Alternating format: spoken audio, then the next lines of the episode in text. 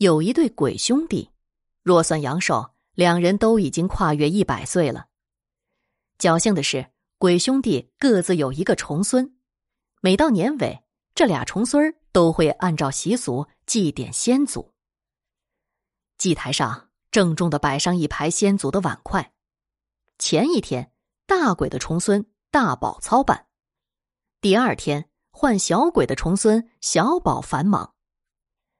每年到了这两天，鬼兄弟都会结伴到两家轮流大吃一番。眨眼间，又到了大宝家祭典的日子了。那天中午，鬼兄弟又迫在眉睫的赶了过来，准备大快朵颐一番。刚进门，就见大宝在祭坛上摆好了一桌丰盛的酒宴，有白斩鸡、红烧狮子头、大头鱼汤、豆腐烧干笋。这时，大宝摆好了碗筷，斟完了酒，远远的退在一旁，恭顺的说道：“列位先祖，请慢用。”大鬼馋得口水直流，连忙招呼小鬼：“兄弟，赶快坐下吃啊，万万别客套。”说罢，端起酒杯就要喝。谁知小鬼站在边上一动也不动，神情好像有些难堪。大鬼诧异的问道：“兄弟啊，你怎么了？”小鬼指了指祭台，又叹了口气：“大哥，你没瞧见吗？这上面没准备我的碗筷呀。”大鬼愣住了，朝祭台上数了数。果真，唯独少了小鬼的碗筷。大鬼困惑的说道：“这怎么回事啊？大宝这么细心，不会弄错的呀。更况且咱俩都一起吃了十几年了，大宝从没犯过这样的错误呀。”俩人正不知所措的时候，旁边的大宝媳妇儿愤愤不平的说话了：“当家的，咱们呀，今年偏不请小祖爷爷喝酒。”不光是今年，今后也不请了。哼，门前那块地分明是当年祖爷爷留给咱的，小宝凭啥说是他的？既然他把咱们当外人，咱何须要多摆一双碗筷，请他的祖爷爷喝酒呢？大宝也气呼呼的说道：“就是，说起来，咱们和小宝都是远亲了，今后大不了老死不相往来。”鬼兄弟一听，终于明白了。原来是为了门口一小块地呀。那块地他们知道，不过才一张八仙桌面的巨细，种一年的庄稼又能有几许收成呢？不管如何，都不能怠慢了呀！大鬼立马放下酒杯，气急败坏的说道：“好小子呀！为了这芝麻绿豆大的小事儿，竟然学会六亲不认了！哼！今天看我不好好教训一下你这个孽障！”说罢，腾的一声站起了身。等了半炷香的功夫，大宝媳妇说：“当家的，预计先祖们吃完了，咱收拾碗筷吧。”大宝点了点头。于是，大宝媳妇儿开始将碗里的酒逐个倒回酒坛里。谁知他怎么也端不起其中的一个碗，马上大宝媳妇儿吓坏了，嚷道：“当！”当家的，快来呀！大宝诧异的问道：“咋回事啊？这碗又不沉，是不是手抽筋了？”大宝媳妇摇了摇头：“不，不是的，这这碗就像吸在八仙桌上了，仿佛有千斤重的。”大宝赶快也上前试了试，耶，这咋回事啊？忽然，大宝媳妇表情大变：“当当家的！”这个碗是左手使筷，是祖爷爷的，不不会是祖爷爷显灵了吧？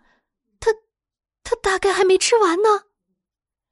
大宝闻讯也吓得一哆嗦，两人赶快放下碗筷，退到了一旁。大宝媳妇儿双手合十，连着拜了三拜，嘴里念道：“祖爷爷，千万不要气愤呀，是重孙媳妇儿不好，惊扰了您。”没事儿，你慢慢吃啊。两人又等了好一会儿，大宝媳妇儿才试探着问道：“祖爷爷，您吃好了吧？那重孙媳妇儿要收拾碗筷了。说完，又恭顺的拜了三拜，这才上前端碗。果真，这次很轻松的将碗端了起来，两人长舒了一口气。接着，大宝准备撤掉凳子，八仙桌换个方向，谁知他使尽了吃奶的力气，祖爷爷坐的那条长凳依然是纹丝不动，好像长在了地上。马上，两人瘫软在地。大宝媳妇儿结结巴巴的问道：“当，当家的，今天真是邪乎了，究竟咋回事啊？”大宝晃了晃脑壳：“谁知道呀？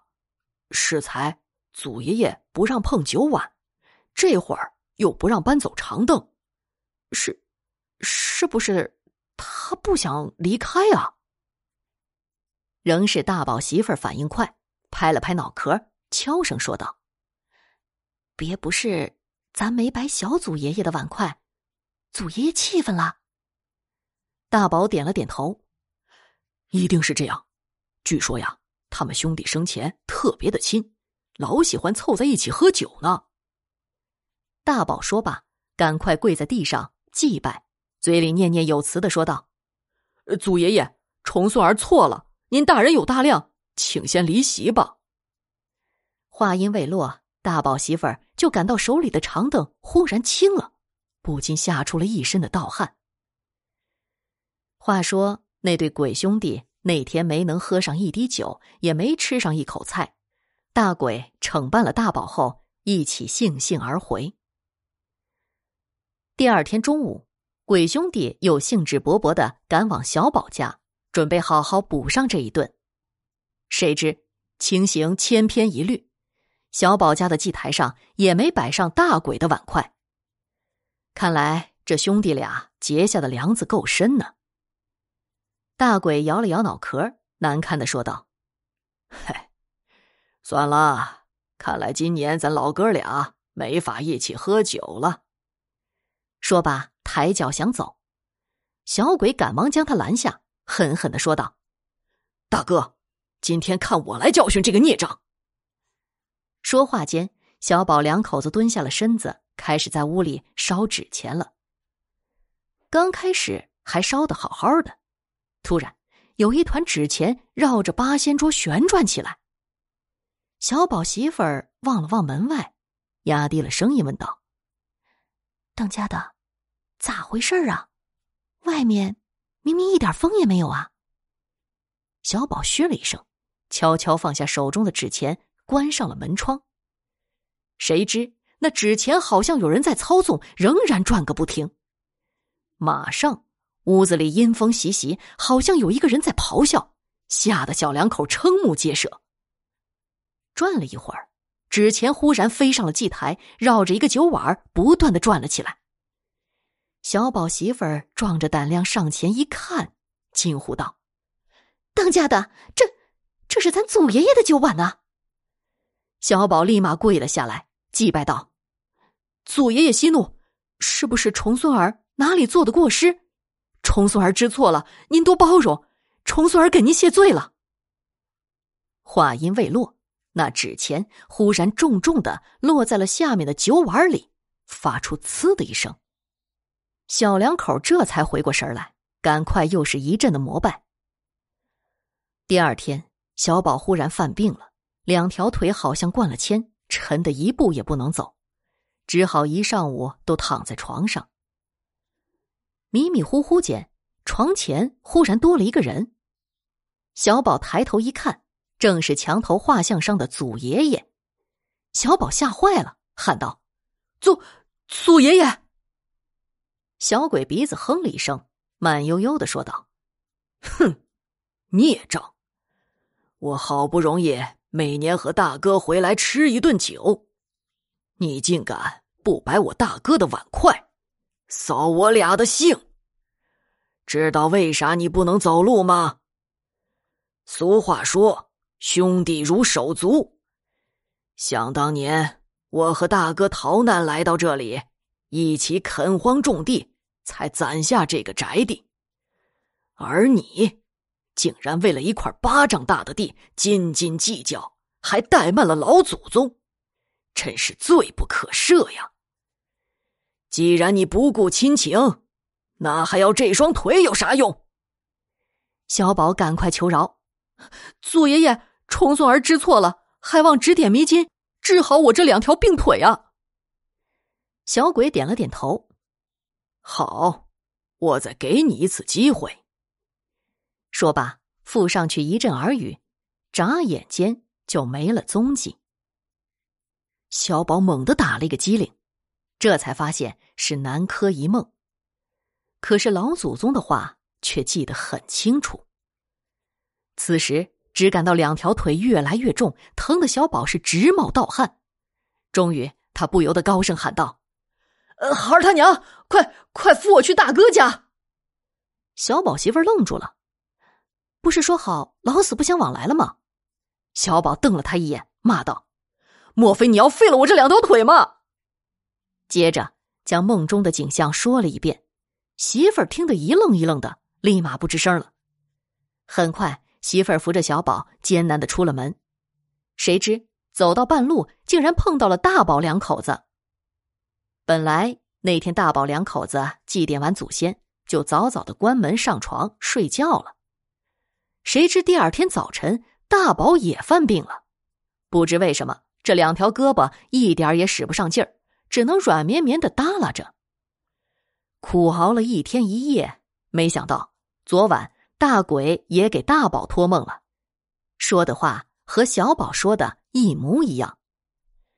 原本大宝抹不开颜面，可两条胳膊越来越不得劲儿了，没办法，他们只好硬着头皮赶去了小宝家。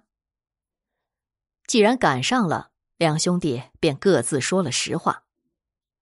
原来这对鬼兄弟给的药引，竟然是让他们兄弟俩的血滴在一起，然后各自服下。终于，两兄弟明白了先祖的苦心。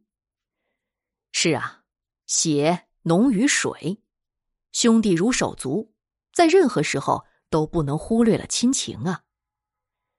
小宝握住了大宝的手。羞愧的说道：“大哥，以前是我的过错，在这儿给您赔不是了。”大宝难堪的说道：“兄弟啊，我也有过失的地方，啥也不说了，咱永远是好兄弟，今后一定好好相处。”当下，兄弟俩割破手指，将血滴在一个水碗里，随后各自喝了半碗水。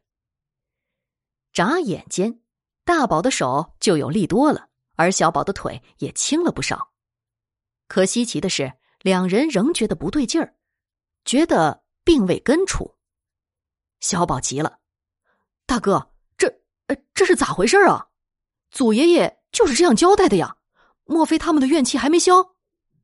大宝忽然茅塞顿开：“我明白了，兄弟，咱俩呀还欠祖爷爷们一顿酒呢。”傍晚，兄弟俩各自拎了一篮子丰盛的酒菜，来到了祖墓地。在坟头，兄弟俩恭顺的摆好了酒菜，然后肩并肩跪着，一起朝祖坟叩了三个响头。做完这一切，两人悄悄的走了。一个时辰后，兄弟俩才回来，准备收拾碗筷。忽然，小宝动了动腿，惊喜的喊道：“大哥！”我的腿好了，大宝也伸了伸胳膊，兴奋的说道：“嘿，我的手也好了！”两人大喜，又朝祖坟拜了三拜。回家后，兄弟俩凑在一起，准备好好喝一顿酒。于是妯娌俩将上坟的酒菜端了上来，兄弟俩各自为对方斟了一杯，仰头一饮而尽。喝完酒，两人同时愣住了。大宝诧异的说道：“这，这酒咋淡的像白开水啊？”小宝点了点头：“呃，就是啊，怎么一点味儿也没有啊？”兄弟俩又将菜逐个尝了一口，稀奇的是，每一道菜都味同嚼蜡，好像被谁吃去了味道。马上，兄弟俩呆住了，他们在想。祖爷爷们或许是想警告自己，任何时候也不能伤了兄弟之情，不然人生就会变得一片空白。